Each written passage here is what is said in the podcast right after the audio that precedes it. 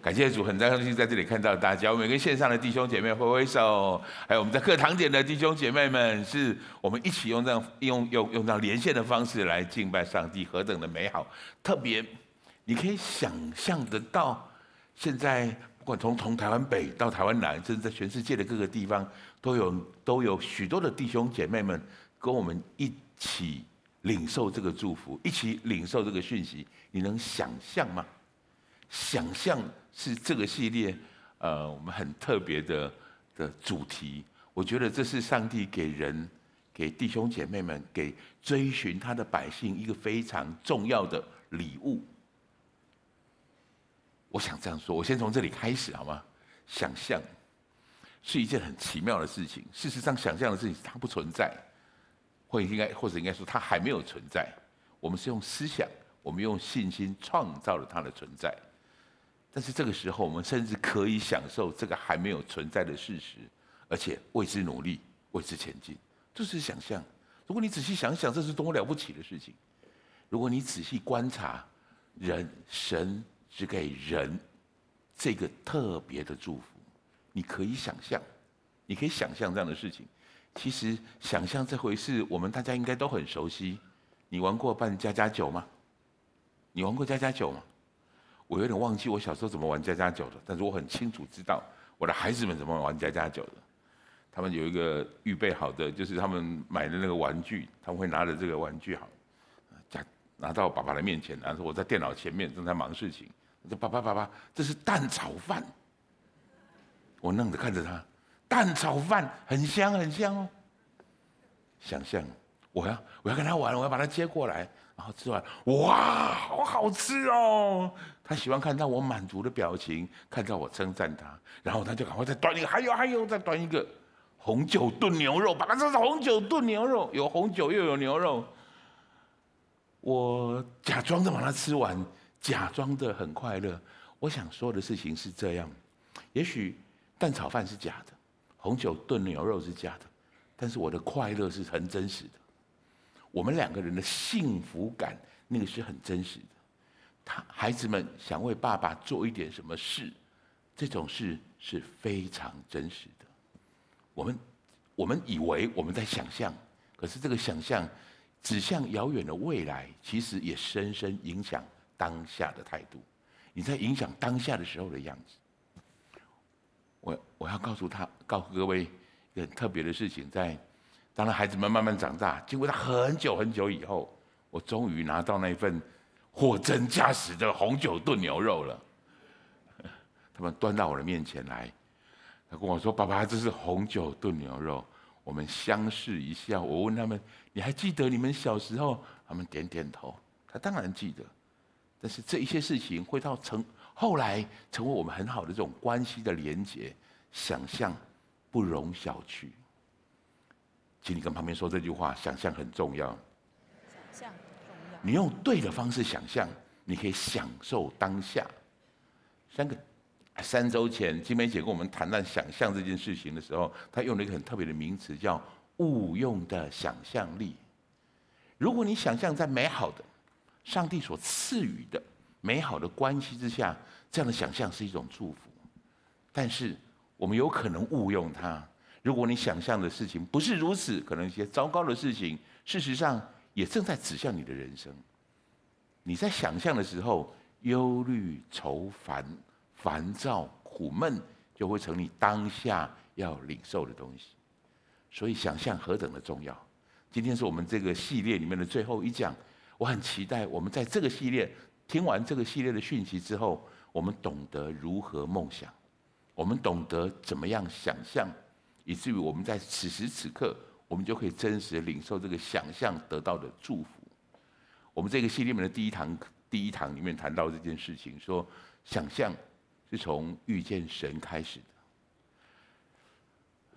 我不晓得，我来跟各位，我要问大家一个问题，有点不大好意思。你还会玩家家酒吗？你还知道玩家家酒怎么玩吗？你知道你原本有这个能力的，我们正在慢慢失去这个能力。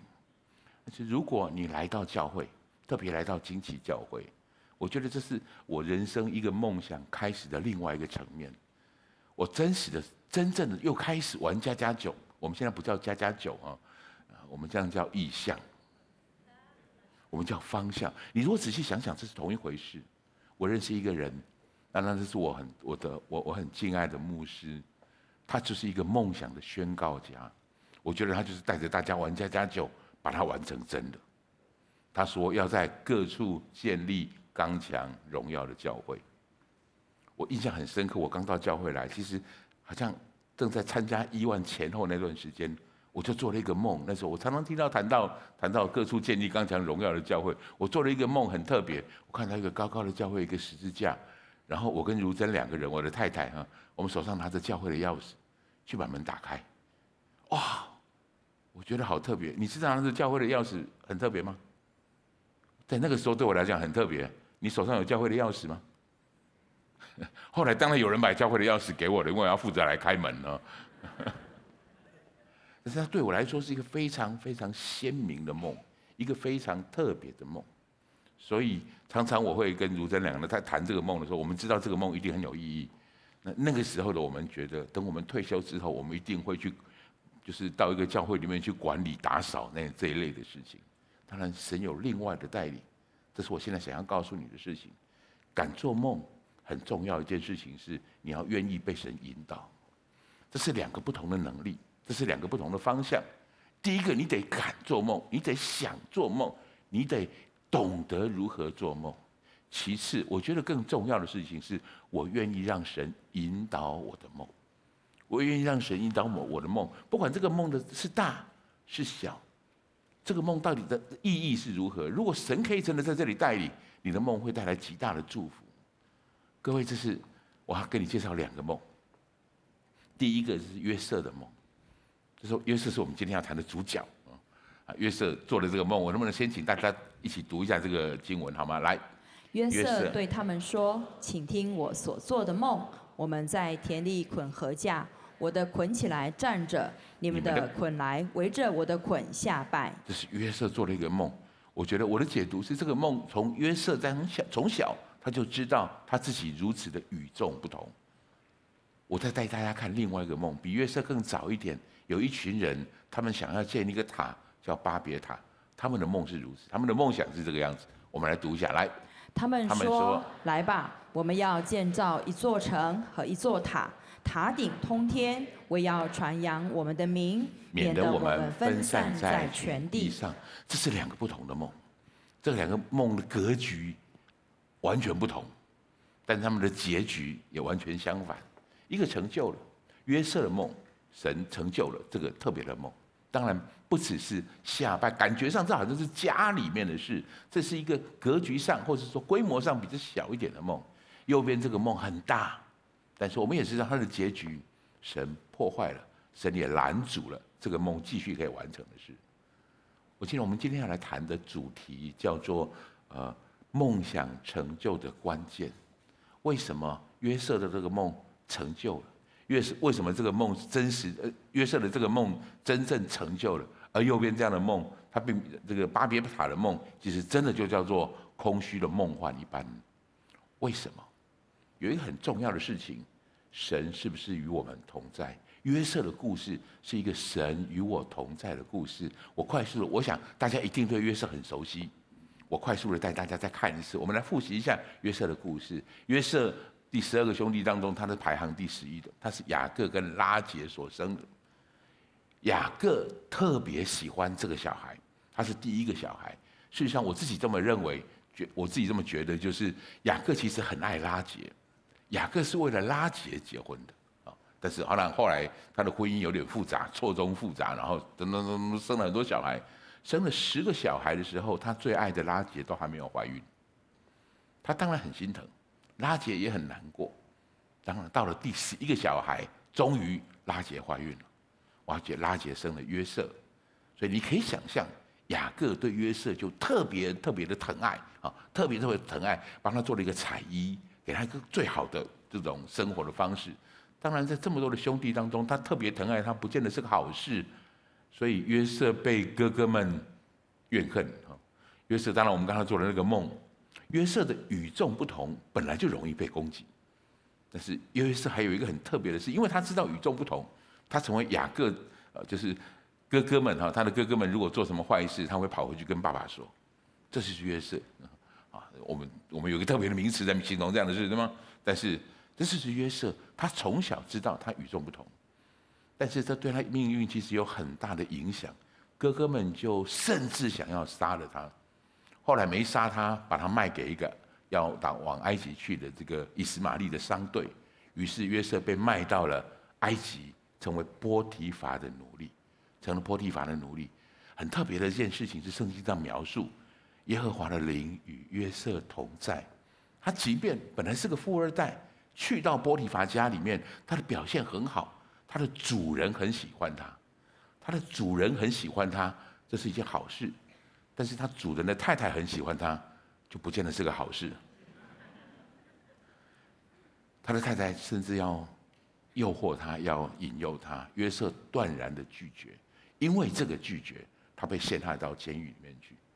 如果要谈一个不顺遂的人生，我想约瑟是一个最典型的、最典型的不顺遂。他是被关到监狱里面，他在监狱里面待了很长的一段时间，十几年的时间。终于有一次，他有机会可以跟外面接触，他有可能可以离开，因为。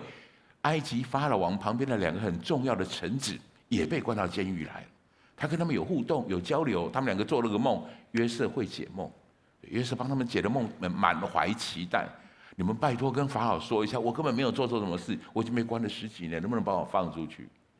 他虽然很成功的为这两个人解了梦，但是这两个人竟然对不对？应该应该是一个人，其中的一个人竟然遗忘他，所以约瑟又多坐了两年的牢。当他坐了两年牢，终于他的机会来了，他为法老解梦。各位，法老何许人也？在那个时候高高在上的人，他因为约瑟的解梦，对约瑟十分的敬重，甚至邀请约瑟成为埃及的宰相。约瑟在这个时候突然一气之间翻身过来，他做了一个很特别的事情，那是埃及的法老王做了一个七个荒年丰年，结果有七个荒年的梦。丰年就是有。很好的物产丰盛，但是荒年指的是地都不出土，都不出土产，没有粮食了。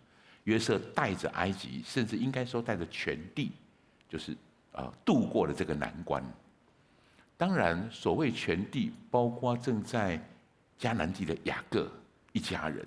所以约瑟的哥哥们来到埃及，因为全世界都没有粮食，只有约只有埃及有，有约瑟手上有粮食。哥哥们到这个地方来，来了以后。当然，这一段非常非常的感人。我今天我当然留给他。我能邀请弟兄姐妹，如果你有兴趣，我去翻一下《创世纪》里面四十四章、四十五章，尤其约瑟跟他的哥哥们相见的那一段，是多么感人的一段故事。重点是，我想回到故事的这个本身来。我在谈约瑟的作为的时候，约瑟在这个时候终于身为一国的宰相，他很重要一件事是要把他的爸爸邀请来到埃及。请他到埃及来，你知道他爸爸雅各已经在在那个迦南地已经落落地生根了，让他离开，他其实很忐忑。首先他没打算来，但是后来他决定动身的时候，耶和华神在这个时候跟他说话。我特别挑选了这段经文，请你看看约瑟这个梦。约瑟从从小觉得自己与众不同，后来被敌视，被卖到埃及，经过了这许多的苦难，这个时候。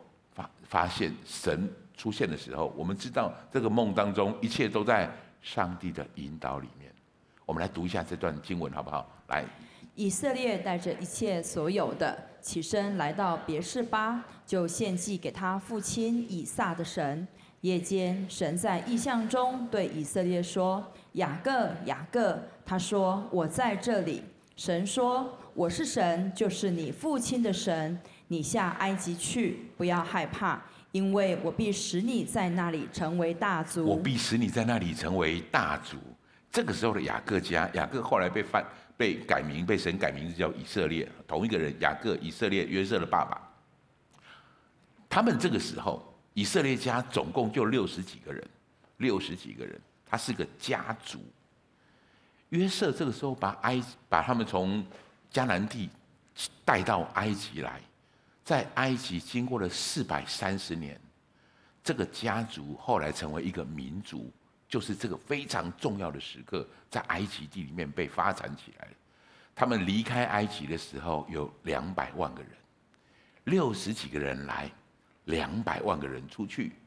这是约瑟在这个家族，或者在这个民族，甚至以色列这个民族，对整个人类有极大极大的影响。所以，它事实上对我们有很大的影响，就是因为这本圣经是从这个民族里面开始被传递、被流走、被被留下来的。所以，我的意思是，约瑟的梦远远大过我们所想象的。他让这个民族，让这个家族开始成为一个这样的民族。这整个故事里面，这是我们今天的重点。整个故事里面最重要、最耀眼的一句话，那就是耶和华与约瑟同在。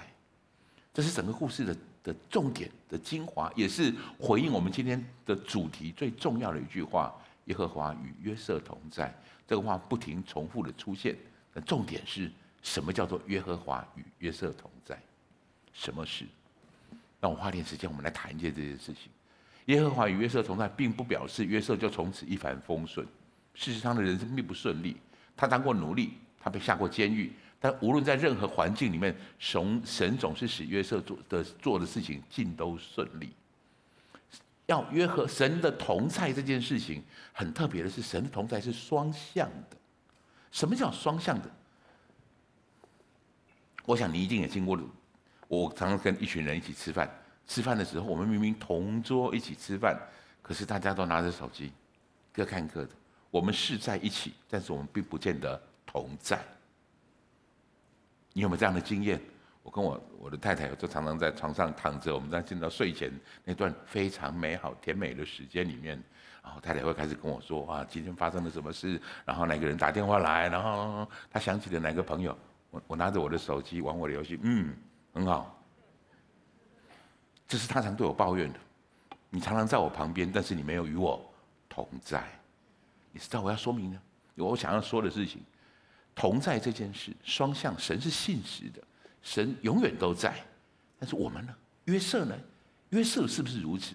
这是你在看约瑟的故事的时候，我觉得一等一最重要的重点。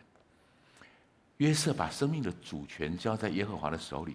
用这个来领受耶和华与约瑟同在，各位弟兄姐妹们，神也与你同在，请你跟旁边说这句话：神也与你同在。神是无所不在的，神随时在期盼我们，我们是不是也可以与他享受与他的同在？把它放在神的放在这个主权里面，就是我们在经过所有人生的高山低谷的时候，神就在那里。什么意思？约瑟经过低谷，他经过人生很多的磨难，他知道这是神允许的，所以他不知道，虽然虽然他不知道为什么，但是他确定神有最好的原因，所以苦毒怨恨就不至于会影响他。这是神同在对约瑟很重要的价值。当然，约瑟也来过人生的高巅峰，一人之下，万人之上。他知道为什么，他知道他为什么会走到这样的程地步来，因为。他始终生命里面有一位主在那个地方，所以骄傲跟狂妄就不至于占有约瑟。我带你看几个例子。约瑟人生最特别、最不容易的时候，应该是他被卖到埃及去，到波提乏家里的那段时间。想一想，他是一个富二代，可是他又是雅各最爱的一个孩子，穿着彩衣，从小丰衣足食。你知道奴隶是什么地位吗？他在那个时候生命当中有多大的反差？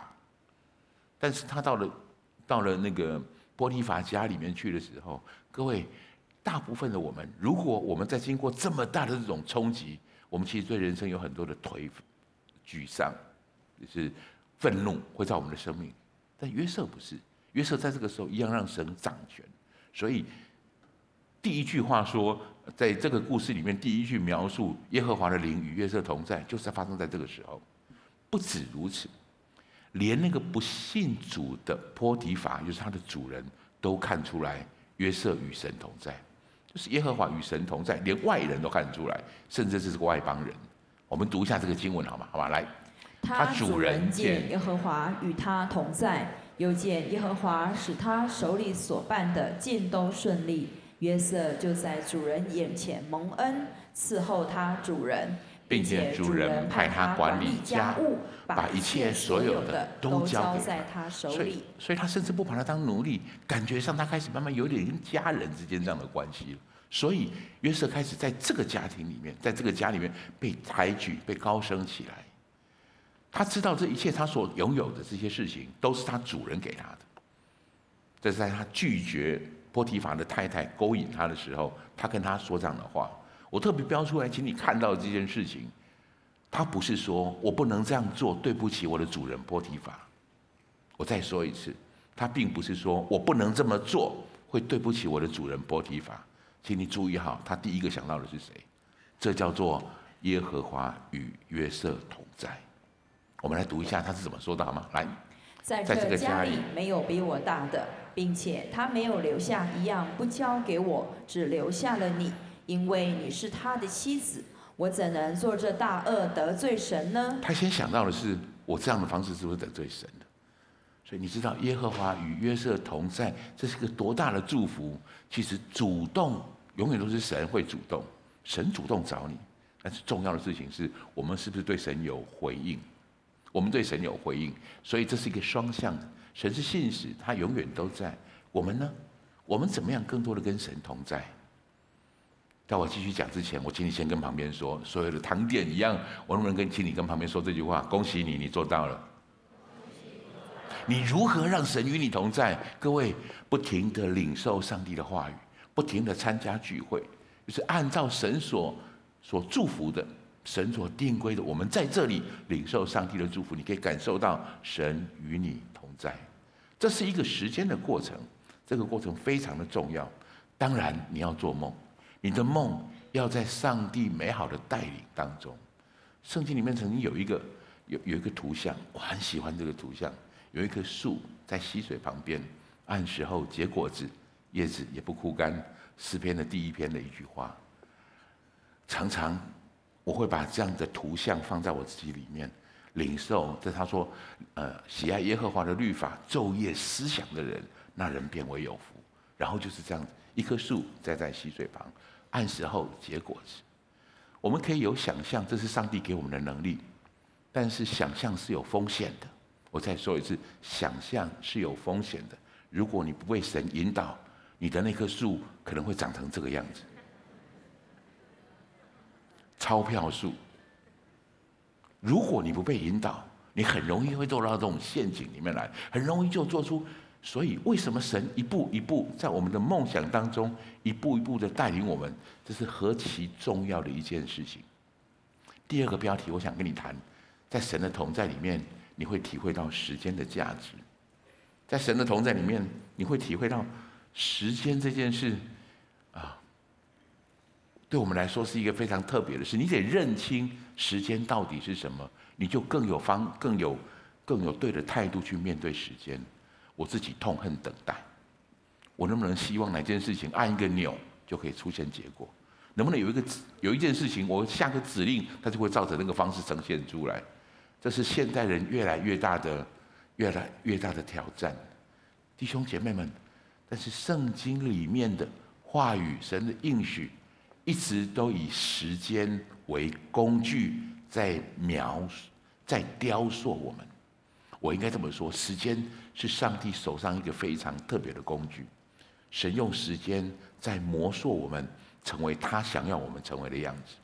时间何其的重要！我先带你看一下约瑟，约瑟的改变有多大？时间在约瑟身上造成什么样的效果？这是约瑟当时做，他小时候其实做两个梦。我刚我们刚刚读的第一个梦，现在读的是第二个梦。第二个梦有点更过分一点，啊，第一个梦就他的哥哥们合捆来拜他，这个时候他哪怕爸爸妈妈都拉下来了，就是连爸爸妈妈都要拜他。这是约瑟的梦，做这个梦不奇怪，但是敢讲出来很奇怪。这是约瑟小时候，也许他天真，当然有可能有一点点他自命不凡。可能这个时候，当然是他年轻的时候。我们来读一下这个梦，好不好？请。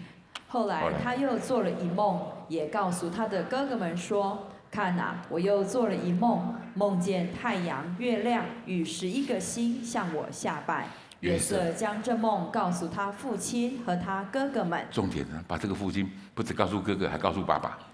啊，这真的这个孩子很特别，这很特别。但是这就是这个这样的孩子，这个孩子他他的生命正在长大，这是他没有成熟之前的样子。看看他，时间他的生命当中经过了十几二十年之后，终于有一天，他来到法老王面前，为法老解梦。请你记得，两年前他才为九正跟善长解了梦。他知道他有这个能力，大家都知道他有这个能力，他是会解梦的人。每个人是因为他会解梦，所以他把他带到法老面前来。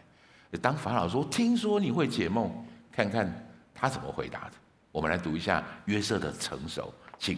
法老对约瑟说：“我做了一梦，没有人能解。我听见人说，你听了梦就能解。”约瑟回答法老说：“这不在乎我，神必将平安的话回答法老。”这是他的成长，这不在乎我。他开始知道他生命当中的沉潜、谦卑的样式，越有能力越。时间在你的身上的祝福越是正确，谦卑越能够展现出来，你越能够有那个从神那里来的样式。时间是上帝的工具。约瑟身上还有一个非常重要的事情，如果我们要谈受伤，要谈医治释放，约瑟是最需要的那个人。想一想他小时候过什么样的日子，他经历了什么样的经经经历，所以这一切的事情对约瑟而言。其实是一个非常大的伤害，你猜他心里痛不痛？他记不记得被哥哥们那个狰狞的嘴脸把他们丢在坑，把他丢在坑里面，把他卖给别人？你记不记？他记不记得这些事？他记不记得那个曾经被被呃波提乏的太太陷害的这个是多么冤屈的一件事情？他记不记得？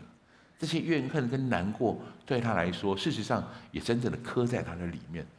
陪着他长大，谁帮他把这些刻痕、把这些伤害、把这些伤痛从他身里面拿开的？他曾经，他生了第一个孩子的时候，为他的孩子命名，我们就看出他的，我们看出约瑟，我觉得很令人感动的一句话。这是时间在生约瑟生命当中一个非常重要的力能力跟力量。上帝利用时间在医治约瑟。来，我们读一下这个话好吗？约瑟给长子起名马拿西，就是使之忘了的意思，因为他说：“神使我忘了一切的困苦和我父的全家。”伤痛的医治需要时间，如果时间是上帝的工具的话，如果时间是上帝的工具，我请你知道，我们有时候在等候我的梦想成真的时候，我们要看到时间是上帝非常重要的那个工具。神的引导会需要时间，生命的成熟也会需要时间，信心的锻炼需要时间，梦想的成就需要时间，伤痕的疗愈也需要时间。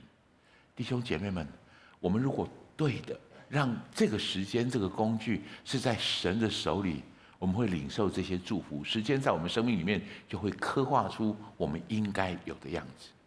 神把梦想给我们。信仰需要学会等候，而梦想是上帝常使用的练习题。为什么？为什么？时间到底在成就什么事？成时间在成就你成为什么样子？应该说，时间在成就。我们回到约瑟的故事来，时间在帮助约瑟成为约瑟应该有的样子。那是什么样子？我们慢慢，我后面来跟各位谈一下这件事情。梦的实现其实是没有时间表的。约瑟被年轻的梦占领，全部的心思意念，但是他需要经过很长的等待跟锻炼出来的成熟，才能够真正把握这个梦的全部意义。他才能够拥有拥有这个梦以后的，呃，能够成就以后的考验。这句话是什么意思？我解释一下。你知道七个丰年过后有七个荒年，你可以想象得到这是多大的考验？你知道这是多大的资源吗？各位想一想，几年前我们抢过口罩，你记得吗？当遍地是口罩的时候，口罩是什么感觉？当大家都想要口罩而没有口罩的时候，口罩是什么样的价钱？各位，那是口罩。现在谈的是而且口罩是几个月甚至一年的事情。现在谈的是七年的丰年，七年粮食非常的丰盛，就是可能很容很容易过度浪费，但是难的是后面那七个荒年，那个荒年是滴水未收，就是这么连连喂牲畜的饲料都没有。你知道那个时候，那个那个食物是多么珍贵的事情，所以不得不雅各的哥哥们，因为他们也没得食物吃了。所以他们听说只有一个人手上有有粮食，他们需要从很远的迦南地来到埃及，跟他们买粮食。如果约瑟那个梦，记不记得约瑟那个梦？七个啊、呃，那个河捆拜的事情，这是约瑟的梦成就的最经典、最美好的时刻。现在约瑟手上有粮，他有食物，他的爸、他的哥哥们需要来求他。各位不止哥哥们，他的爸爸妈妈都需要求他，所以两个梦都在这个时候是最好的实现的时间，就是这七年七个荒年，丰年之后的荒年，这这是约瑟梦想成就最美好的时候。哥哥们来到他的面前，他一手拿着粮食，我们好好把来把账算一算吧。大家都对我下拜，这是他生命，他觉得小时候梦想成真最好的时候，不是吗？为什么要经过这么长的时间？神在锻炼约瑟做什么？约瑟在神在这个时间这个工具里，在预备约瑟拥有承接这个梦想的能力和格局。因为神真正的意义，当然不是要他的哥哥哥哥们跟他下拜，包括他的爸爸们跟他下拜，这不是神真正在这个梦里面给他真实的意义。约瑟得慢慢的弄清楚这件事到底是什么。他要弄清楚这件事是什么之前，他得让时间，让神掌握的时间，刻画约瑟应该有的样子。所以，当这些哥哥们来到面前，跟约瑟说：“我要来买粮食，请你给我。”他们终于相认的时候，这些约瑟哥哥们每一个人都很惶恐，都很担心，这是约约瑟复仇的时刻到了。但是约瑟说什么话？我请你看到时间在约瑟身上。是什么样的作用？约瑟终于这样说：“来，请神猜我在你们已先来，我要给你们存留余种在世上，又要大施拯救，保全你们的生命。这样看来，差我到这里来的不是你们，乃是神。他又使我如法老的父，做他全家的主，并埃及全地的宰相。”后面这几句话其实很震撼。我现在做的不是家里的人要为我。要对我拜，你看他现在做的是整个成埃及的人，但是真正最重要的一件事情是约瑟看出来，神差我在你们以先来，他越来越清楚他小时候为什么做那个梦，他越来越清楚上帝在他生命当中的计划了。经过了漫长的二三十年的时间，慢慢慢慢，他活出应该有的样子了。各位，时间是一个工具，在上帝的手里。这是我为什么今天挑选这个主题经文的原因。用这个主题经文来描述约瑟的故事，我觉得非常的贴切。义人的路好像黎明的光，越照越明。也就是一开始没有那么明显，一开始其实你并不知道，一开始你不知道上帝的作为是什么。但是有很重要的事情，神会给你一个梦想，神可以给你一个方向，你得踏步勇敢的踏出你的步伐。这是第一件事，第二件事是你要一直一路让神引导你、带领你，像黎明的黎明的光一样，越照越清楚。圣经里面另外那句话说：“要呃脚前的灯，你的话是我脚前的灯，是我路上的光。”神有时候展现给我们的意象不是全面的，可能是当中的一小部分，但是人需要用什么样的态度去面对这样的？能力，这是非常重要的事。神有他的计划。我们今天在谈的是约瑟，是是旧约的约瑟。圣经里面好几个约瑟哈。那新约有一个约瑟很有名，耶稣的爸爸。你会注意到，他也做了一个梦。相对来说，他那个梦更小，去把玛利亚那个虽然怀孕的玛利亚把她娶回来。就他的梦就是如此。约瑟在整个篇幅当中，可能圣经里面对他的描述并不是很大。但是这是一个多大的意象！弥赛亚降临，耶稣基督降生，一个圣诞的故事。约瑟在里面扮演一个非常重要的角色。弟兄姐妹们，我们的梦想有时候大，有时候小，你愿意顺服神把我们放在他的计划里吗？这是你梦想成真最重要的一件事。然后你要允许实践这个工具是一个雕刻刀。重点是这句话，他在谁的手里？约瑟受到的苦毒跟怨恨，有可能使用实践这个工具，把它刻成一个可怕的魔鬼。约瑟身上的怒气，也有可能透过时间这个工具，把它雕塑成一个暴怒的人。但是很重要的事情是，耶和华与约瑟同在，所以约瑟做了一生做了一个非常重要的祝福，把时间这个工具。交在耶和华的手里，愿弟兄姐妹们，我们都一起领受这个祝福。其实这个要这个祝福不是很难，我们愿意让什么事情让以耶稣的心为心，我们用耶和华的能力带领我们，他是我们生命中的主，让他放在被神引导的梦想里。也许这是让神可以引导你很重要的一件事。我觉得我应该来跟各位谈一谈我的我我自己的领受。我以前觉得谈到这些事的时候，我会觉得哇，那是约瑟那种等级的人才做得到，这约瑟才有可能是多么伟大的伟人。我能不能告诉大家，神爱每一个人，神为你量身打造非常重要祝福的方法。从我自己来说，我刚刚跟各位讲谈过，我做了那个很特别的梦，还记得吗？我拿着教会的钥匙。其实这个梦从这件事开始，你一定很熟悉，对吗？这是惊奇教会的意向，要在各处建立刚强荣耀的教会。所以我第一次拿到教会的钥匙的时候，是我当小组长一段时间，因为教会没有人，我们小组要聚会，然后每次都要去跟那个同工借钥匙。他后来看到我在教会里面已经蛮常出现了，而且看起来任劳任怨哦，所以就说：“荣和哥，这个钥匙请你保管，以后你就不要再来找我了，你们就自己来打开。”那是我第一次拿到教会的钥匙。对我来说，那是很特别的事情，所以在那个时候，不管参加什么样的培育课程也好，或是后来我被邀请去成为培育课程的讲师，我知道那要花我很多的时间，但是我愿意，我回应这个呼养需要，我回应这个这样的需求的时候，我觉得上帝就一步一步的在带领我，神真的会引导人，神真的会带领人，然后等你回头一看的时候，你会发现，哇，这样的带领何等的。我在预备这个讯息的时候，我特别想起这件事情。二零一二年，我开始从我本来在台中惊奇，我来到高雄去啊，所以各位知道，我现在大部分时间在高雄。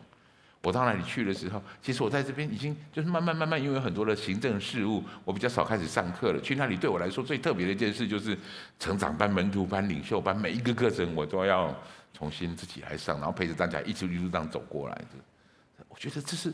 这是我最追寻，我我最梦想最成真的时候。所以，当我这么做的时候，我特别找找到这张照片很好玩的时候，挑了这张照片是因为刚好我的儿子跟女儿，那个帮我做红酒炖牛肉的两个人也在里面。他们跟我一起在教会的建造当中，是多么美好的事情！各处建立刚强荣耀的教会，神真的把它放在我的路程里面，直到五年前。我超喜欢这张照片，这是高雄惊喜现在新的那个场地里面，我们刚把十字架吊起来的时候，我其实充满感动。我觉得这是我梦想成真的时候。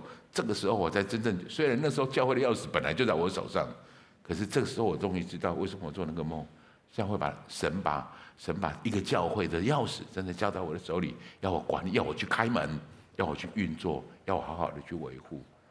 神真的在引导我，也真的在带领我。这个梦并不大，就是一把钥匙而已。上个月我到，哇，这是很经典的时刻，对我生命来说，我到澳洲的黄金海岸去，我们在那里开始聚会之前，我拉着所有的弟兄姐妹们，我们在做会前祷告。后来最后我我有有感而发，我跟他们谈了这个梦想，我跟他谈了在各处建立刚强荣耀的教会，因为如此，我会站在那里，我在传递这个梦想。我多么希望我这样的梦想，神这样带领给我的这种梦想，我也能够像修哥做的一样，继续传递出去。它没有我们想象的那么难，顺服在时间的带领，顺服在神的带领，允许他用时间来磨塑我们。所以最后我要给你这个标题：你要让梦想发展你的人生。我们有很多事情要做，我们有很多方向需要做决定，小心谨慎，什么东西在发展你的人生？有时候对金钱的恐惧在发展我们的人生，有时候对情欲的放纵在发展我们的人生，有时候对不平的愤怒在发展我们人生。你需要做的事情是让梦想发展你的人生。我让举例，约瑟他可以用仇恨做出决定，他可以用用呃，约瑟可以用这种呃愤怒发展他的人生，但他终究决定用梦想来决定他人生最重要的那几个片段。当他发现他的哥哥们的不良行为的时候，他知道自己与众不同，所以他没有同流合污。他跟着他把这样的事情转告给他爸爸，他的梦想，他自己神所他所领受到的这个祝福，在带领他人生的道路。这几个都是生约瑟生命当中非常关键的时刻。这些关键的时刻里面，当他进入到色诱的时候，他并没有让他的荷尔蒙来决定他后面以后应该怎么做。他用神站在他的生命当中的位置，就像我们刚刚读到那个话语，我怎么可以得罪神呢？用这个来做出决定。所以弟兄姐妹，我们生命里面有很多很关键的时刻，这些关键的时刻，重要的是你怎么面对它。你需要做出很重大的决定的时候，我能不能请你这么做？不要用恐惧做决定，不要用担心害怕做决定。好，我如果没有钱怎么办？我如果没有什么怎么办？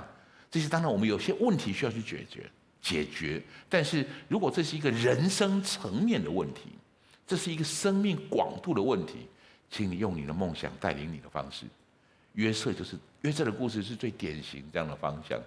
所以邀请大家，如果可以，我们把约瑟的故事再读一次。我很期待我们每个人都可以领受这个祝福，用梦想发展我们的人生。什么事情才是我们的梦想？我们用这个来做决定。我想到一个最典型的例子，是我们现在聚会的地方。我们现在有很漂亮的会堂。原本我们在在比较旧的地方，我们叫三六八。修哥一直在选择我们要在哪个地方，在一个新的教堂的时候，其实他是心里面想思考一件事情：我们应该买一个地来盖一个永久性的荆棘教会，还是我们应该租一块地来盖一个我们目前需要的教会？这是一个非常大的想选项，那他在做这个选项的时候，他有一个最后的，他做决定最后的依据是什么？就是这句话：用我们的意向来做出决定，不是用我们现在的需要来做出决定。我们的意向是什么？在各处建立刚强荣耀的教会。如果我们现在在这里建了一个堂，我们可能有十年、二十年我们动不了，我们不可能，我们无法再做这件事情。所以他只基于这个非常单纯的理由。所以他选择了一个非常睿智的决定，他要在这里租一块地方，然后盖一个这样的场地。他甚至这么说：“我们不要有永久的硬体，每一个我们要留下来的是惊奇教会在运作上面的软体，还有神在这个教会里面的影响力，这是我们真正要保留的。”弟兄姐妹们，这是我们学会，这是从我从他身上学会了这样的事情。我们今天也从约瑟的故事上面学会这样的一件事。很重要的，我们要往前带领很重要的这种做法，所以看一看，我要带大家看约瑟故事最后面的这件事情。当约瑟的爸爸雅各过世的时候，约瑟为他办了一个非常盛大的丧礼，他把他就送回去亚伯拉罕原本买的那块墓地里面，把他送回去，在那里风光下葬，轰动一时。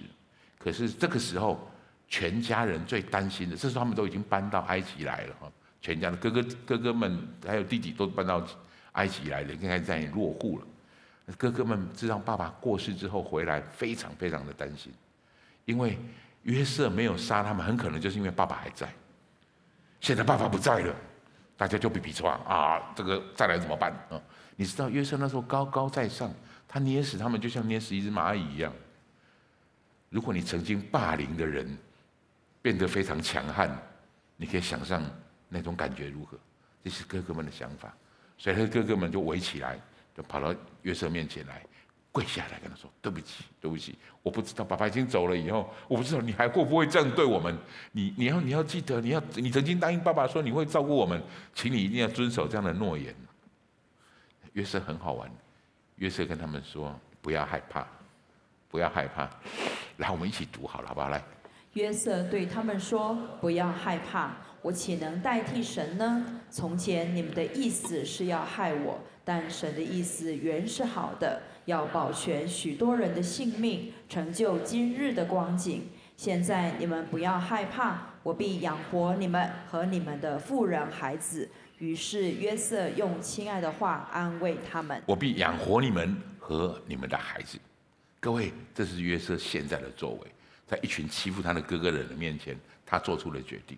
他知道，就是我们刚才谈到的主题经文：一人的路像黎明的光，越照越明。他越来越清楚知道他到底在做什么，他越来越清楚知道这个梦想、这个意向，在他生命当中应该的位置是什么。所以约瑟甚至这样做，他在他结束，在他生，在他生命快结束的时候，他特别交代这些哥哥们，就是这些以色列的百姓们，我们会在这里长大，我们在这里人会越来越多，但是这不是我们的家，有一天我们就会再回去，所以你们记得，你们要回去的时候要把我带走。这是约和约瑟最后的遗言，所以果然在四百三十年以后，摩西带这群人出埃及，进到迦南地区，他们是扛着约瑟的骨头回去的。这是约瑟的故事，他知道他在做什么，他越来越清楚知道他在做什么，他知道他在成就的每一件事，帮助他做出当下的决定。所以梦想这件事情最大的价值，不只是看见未来如何。是在帮助我们决定现在我们该做什么。我再说一次，这是我今天最后的一个话语。我想提醒大家，或者我觉得我这是最大的结论是如此：梦想它最大的价值，不只是让我们看见以后会怎么样，更重要的事情是我现在要做什么。我们一起来祷告。谢谢耶稣，让我们在这里的领受。谢谢你，谢谢主，你把约瑟的故事如此详尽的啊。记录在圣经里面，让我们可以真实的在这里得着这种领受，得到这样的祝福。祝福我们在场的每一位弟兄姐妹们，我们也可以活出一个有神引导梦想的生命。谢谢主，弟兄姐妹们，请你安静，闭上你的眼睛，你允许我用想象的方式，用梦想的方式来带领你一点话语，让我们活在一个对的路程当中。想象力是上帝给我们的一个非常重要、美好的礼物。但是，我觉得圣灵在提醒我们，我们要用对的方式使用这个礼物。我再说一次，圣灵提醒我这么说：我们用对的方式来使用想象这个礼物。你的想象正在带领你走到那个方向去。如果思虑、忧愁，如果担心，如果沮丧，甚至如果是愤怒所产生出来的想象，我觉得将会把你带到一个神不喜悦的场合，神不喜悦的状态里去。圣灵好像特别提醒我，在提醒大家一个这样的事情：允许圣灵来调整你，把你的想象力用在对的地方。神要我们开始用力的去想象。美好的想象，让上帝的祝福放在我们生命当中，上帝给的那样盼望放在我们的生命当中，以至于我们可以活出来，像神如何带领亚伯拉罕说：“海边的沙，天上的星，就如你的后裔一样。”这样子等级的想象，我们需要一个这样的想象，就是就像神如何当初带以色列百姓出埃及，要回到迦南地的时候，他告诉他们。那块地叫流奶与蜜之地。神要我们有想象力，让你的想象放在神的面前，于是神可以引导你，用想象来发展你的人生。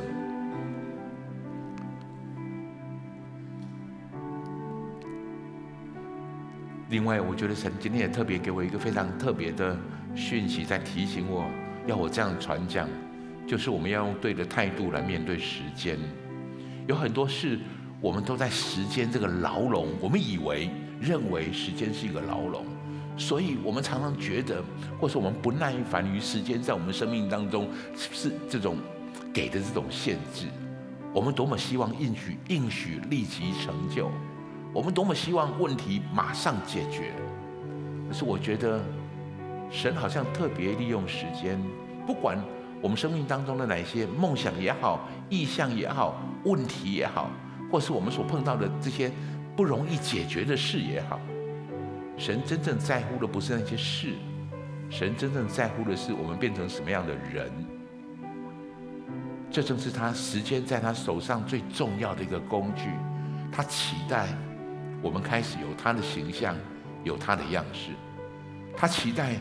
我们有足够的格局，我们有足够的能力，去站在那个领受应许的位置上。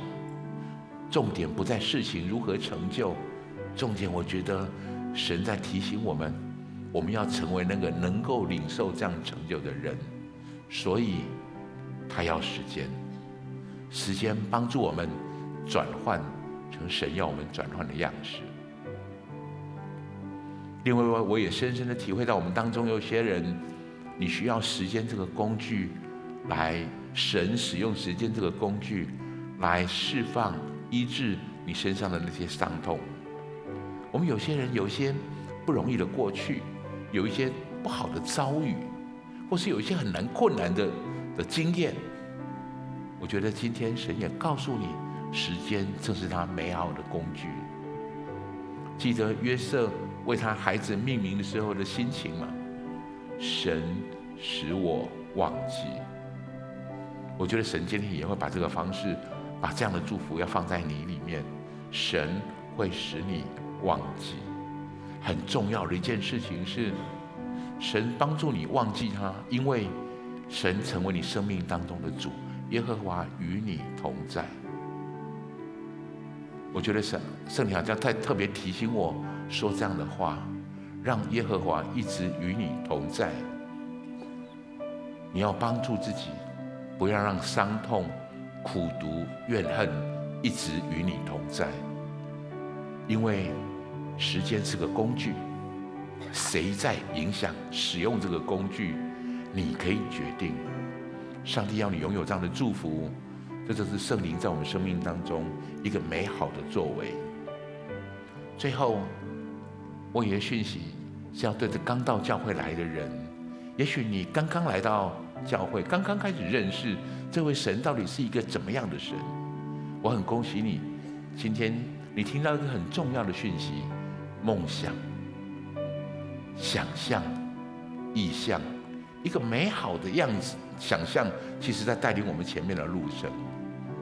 如果你愿意，这个想象能力是上帝给的。我们让保守这个想象可以确，这个美梦可以成真，很重要一件事，是我们在这个神的引导之下。正如我们刚才所谈到的，耶和华与约瑟同在的意义。如果你也希望领受这样的祝福，我很乐意要带你做一个这样的祷告。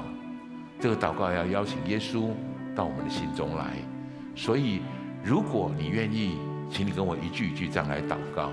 亲爱的主耶稣，亲爱的主耶稣，谢谢你让我认识你，谢谢你让我认识你。现在我要打开我的心，现在我要打开我的心，邀请你到我的心中来，邀请你到我的心中来，成为我生命的救主，成为我生命的救主，成为我的主宰，成为我的主宰。请你原谅我的过犯，请你原谅我的过犯，赦免我的罪，赦免我的罪，带领我前方的道路，带领我前方的道路，有一个美好的梦想，有一个美好的梦想，而且被你引导。而且被你引导，活出精彩的人生，活出精彩的人生。谢谢耶稣，谢谢耶稣。我这样祷告，我这样祷告，奉耶稣基督宝贵的圣名，奉耶稣基督宝贵的圣名。阿门，阿门。恭喜你，如果跟我做了这个祷告，好不好？我们从座位上站起来，用这首诗歌来回应。献上生命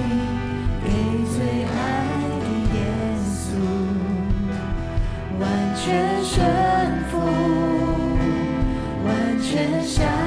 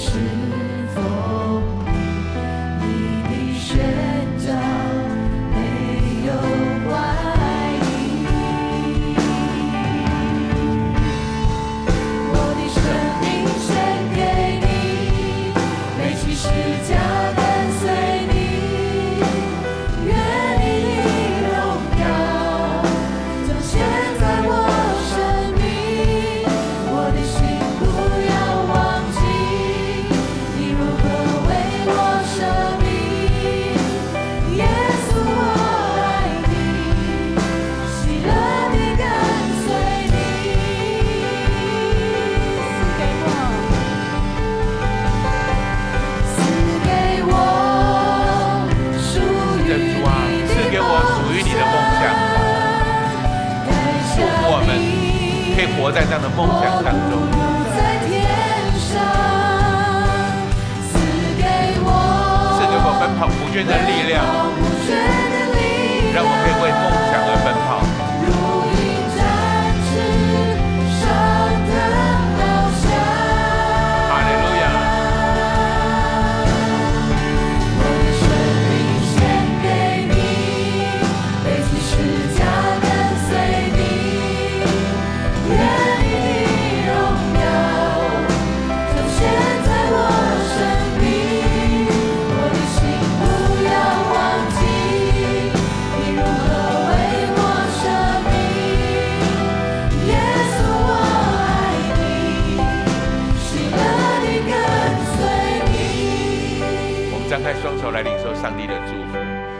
谢谢你赐给我们梦想的能力，赐给，谢谢你赐给我们想象的能力，祝福我们在场的来宾朋友、弟兄姐妹，我们线上一起聚会的所有的弟兄姐妹、来宾朋友，我们一生的想象在你美好的祝福带领之下，于是我们活出一个属于你的精彩人生。